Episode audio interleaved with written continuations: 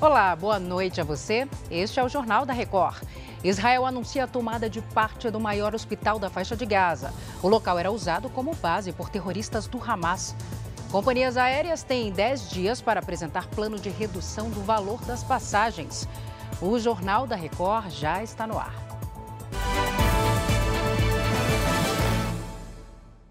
Oferecimento: Bradesco. Comprar online com cartão virtual é fácil. A Secretaria da Segurança Pública de São Paulo informou que já identificou a policial militar que se recusou a agir enquanto um homem aponta a arma para um suposto ladrão. A cena foi gravada no último domingo. Quem tem as informações para gente é o Ari Peixoto. Oi, Ari. Olá, Salsi, boa noite a você, boa noite a todos. Segundo a SSP, a PM vai responder criminal e disciplinarmente pela conduta omissa considerada grave registrada no vídeo. As imagens foram gravadas na zona norte de São Paulo. Um jovem suspeito de roubo foi ameaçado por um homem armado. Um outro homem o agride. Uma mulher tenta impedir que as agressões continuem.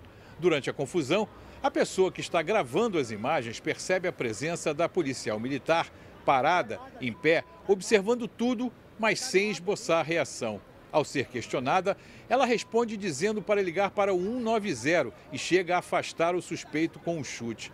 O jovem consegue fugir e a agente é novamente confrontada. Ela então afirma que está de folga e ameaça prender a pessoa responsável pelo vídeo.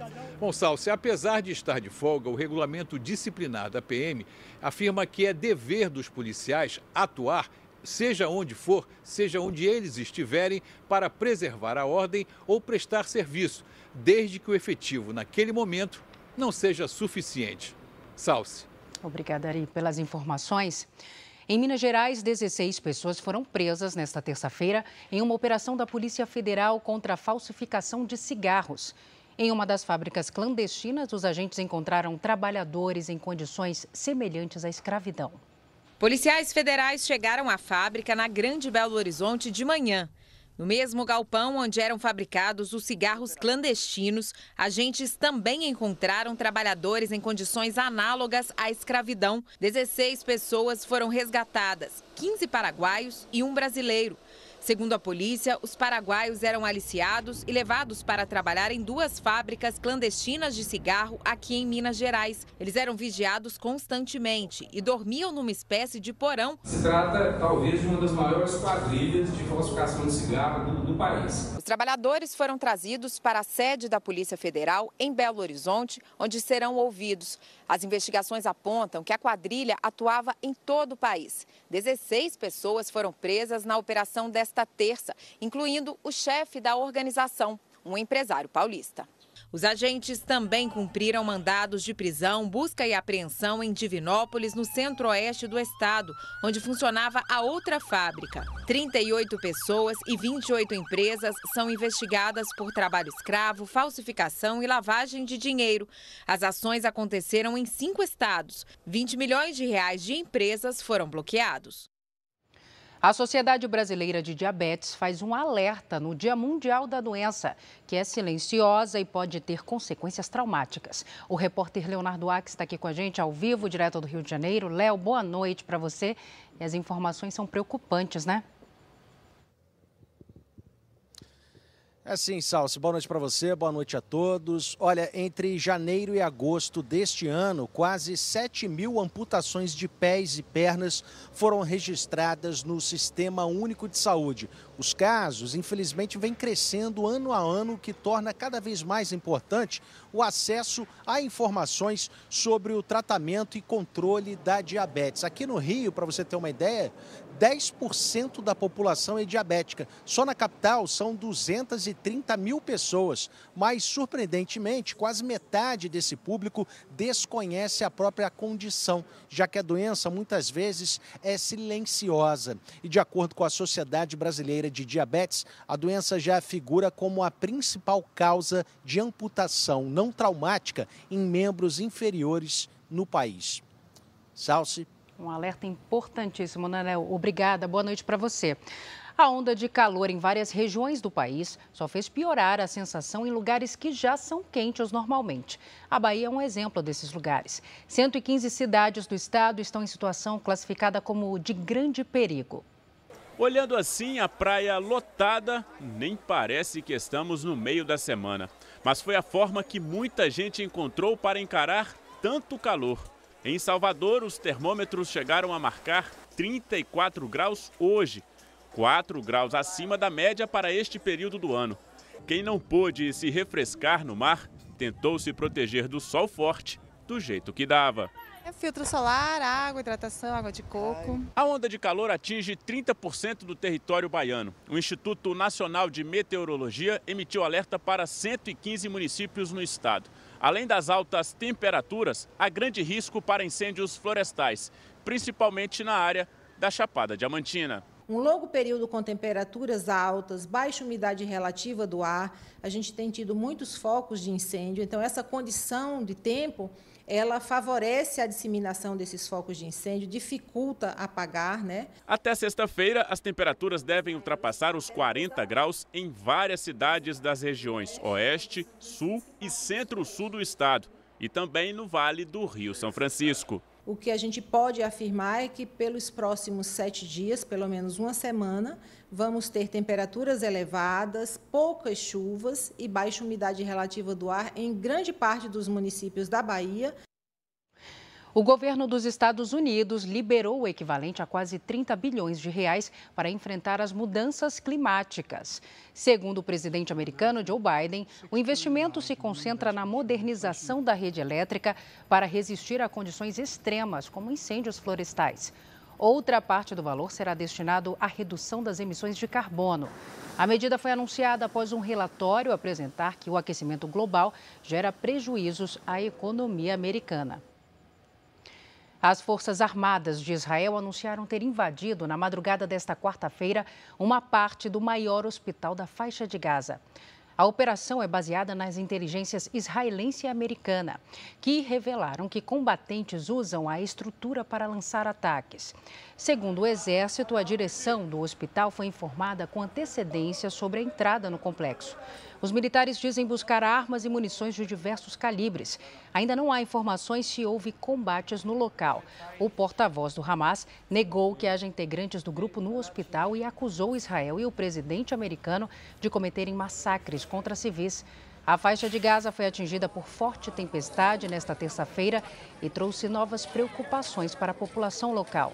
Autoridades temem que a chuva sobrecarregue o sistema de esgoto e acabe espalhando doenças. O Grupo Parlamentar Brasil-Israel e a Frente Parlamentar Evangélica do Congresso Nacional divulgaram uma nota conjunta de repúdio às declarações do presidente Lula, que equiparam Israel ao grupo terrorista Hamas. O documento é assinado pelo senador Carlos Viana, do Podemos de Minas Gerais, que é presidente do Grupo Parlamentar Brasil-Israel, e pelo deputado federal Silas Câmara, do Republicanos do Amazonas, presidente da Frente Parlamentar Evangélica do Congresso Nacional. Segundo os parlamentares, o presidente Lula está mal orientado e que cada vez mais leva o Brasil a se apequenar no cenário mundial. As companhias aéreas têm 10 dias para apresentar ao governo federal um plano para reduzir os preços das passagens aqui no país. Ariane Bittencourt tem os detalhes para a gente ao vivo de Brasília. Ariane, boa noite. Boa noite, Salsi. A informação foi divulgada agora à noite pelo ministro de Portos e Aeroportos, Silvio Costa Filho. Depois de se reunir com representantes das empresas, o ministro destacou que os altos preços das passagens têm prejudicado os consumidores e que reajustes são aceitáveis desde que não haja abusos. Silvio Costa Filho alertou que o governo federal não pode interferir nos preços cobrados pelas companhias aéreas e admitiu que uma série de contratempos tem levado aos altos valores. Segundo o IBGE, as passagens aéreas ficaram quase 25% mais caras em outubro. Vamos ouvir um trecho do que disse o ministro. Nós sabemos que o custo do querosene da aviação, que é alto, mas ele baixou 14% esse ano. A gente tem trabalhado para buscar incentivos que fortaleçam as companhias aéreas, mas eles precisam também é, buscar caminhos para reduzir as passagens no Brasil. O que a gente tem procurado fazer ouvir tentar construir uma proposta que eles ficaram de nos apresentar e a partir daí nós vamos tomar todas as medidas cabíveis para que ao final o povo brasileiro se fortaleça. O Ministério dos Direitos Humanos confirmou que bancou uma das viagens a Brasília de Luciane Farias, mulher do chefe de uma organização criminosa no Amazonas. Segundo o Ministério, o pagamento foi feito após ela ter sido indicada como representante do Amazonas no encontro de comitês e mecanismos de prevenção e combate à tortura realizado no início deste mês em Brasília. O presidente Lula tem a missão de escolher dois nomes que ainda estão pendentes para cargos importantes no Poder Judiciário. Enquanto não sai a indicação para a vaga no Supremo Tribunal Federal, as expectativas se voltam para a Procuradoria-Geral da República. Lula começou o dia com a live semanal e que teve a participação do ministro da Educação Camilo Santana. Eles falaram sobre a aplicação do Enem e anunciaram um programa que será lançado ainda este ano para evitar que alunos do ensino médio abandonem os estudos. Lula reforçou que o momento é oportuno para que os inadimplentes do FIES renegociem a dívida. O programa financia o ensino superior. Nós anunciamos agora sabe, que vamos fazer uma renegociação, uma espécie do desenrola. Essa dívida desse 1 milhão 280 mil alunos significa 54 bilhões de reais. É muito dinheiro, gente. E nós estamos querendo que você se liberte dessa dívida para que você volte a andar de cabeça erguida e possa voltar para a universidade. O presidente também se reuniu com os ministros da área econômica do governo. Sobre a mesa, a pauta que tem rondado o Palácio do Planalto: a mudança da meta fiscal.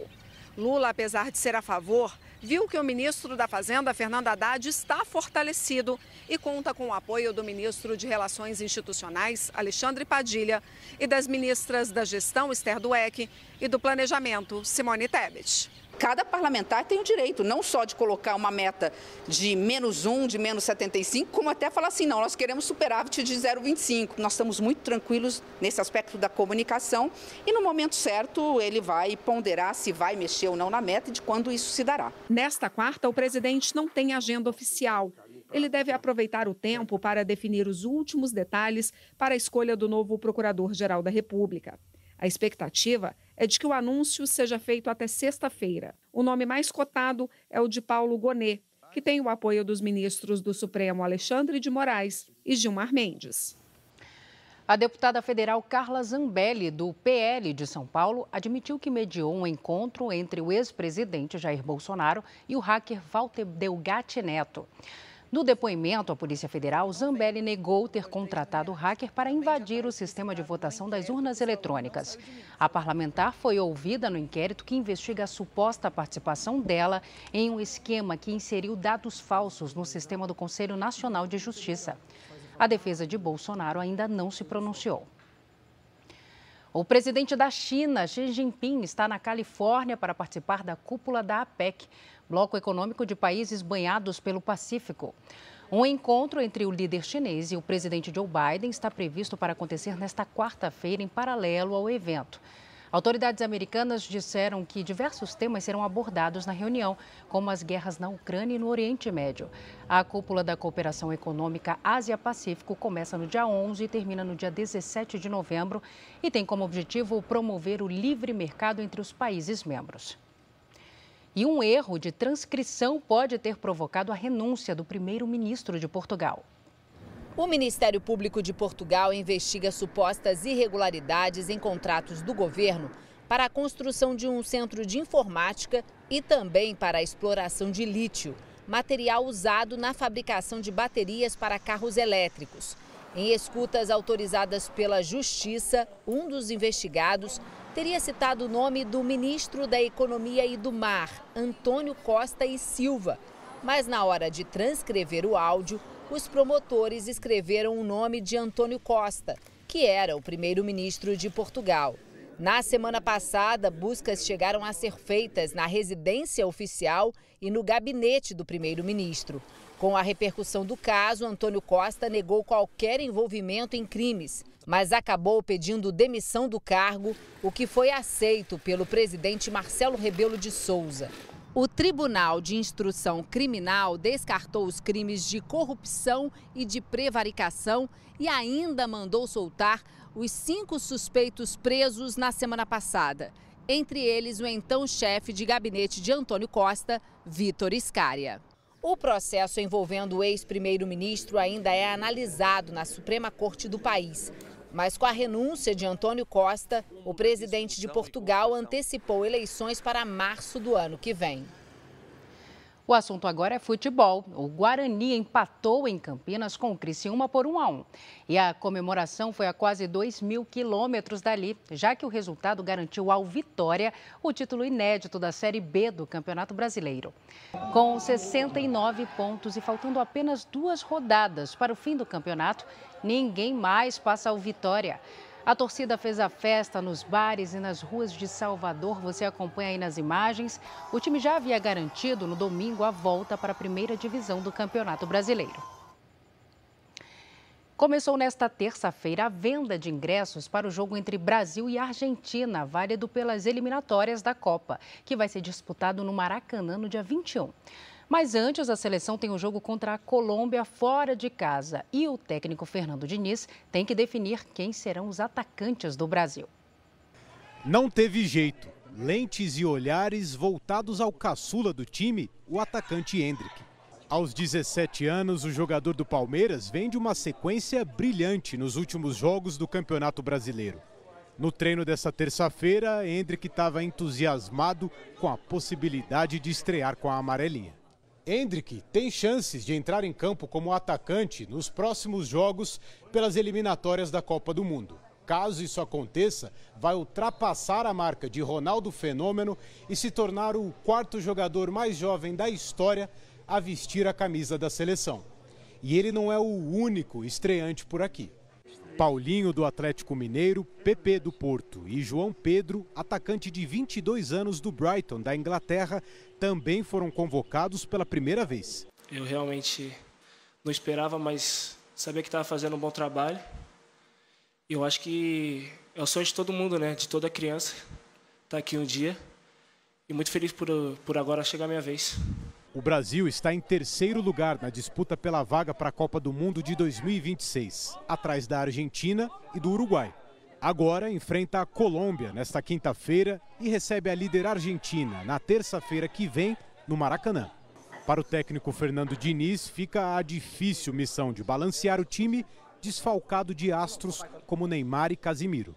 Quem vai jogar diz que isso não é um problema. Eu acho que a gente tem muitos jogadores aqui que são é, protagonistas no seu clube. É, tem uma questão do Vini, é, do Rodrigo, que são protagonistas no, no, Real Madrid. Temos outros jogadores que podem chamar a responsabilidade, mas acredito que, acima do, de tudo, a força do grupo tem que, tem que aparecer para que o individual possa né, se, se destacar. Né? Este foi o Jornal da Record.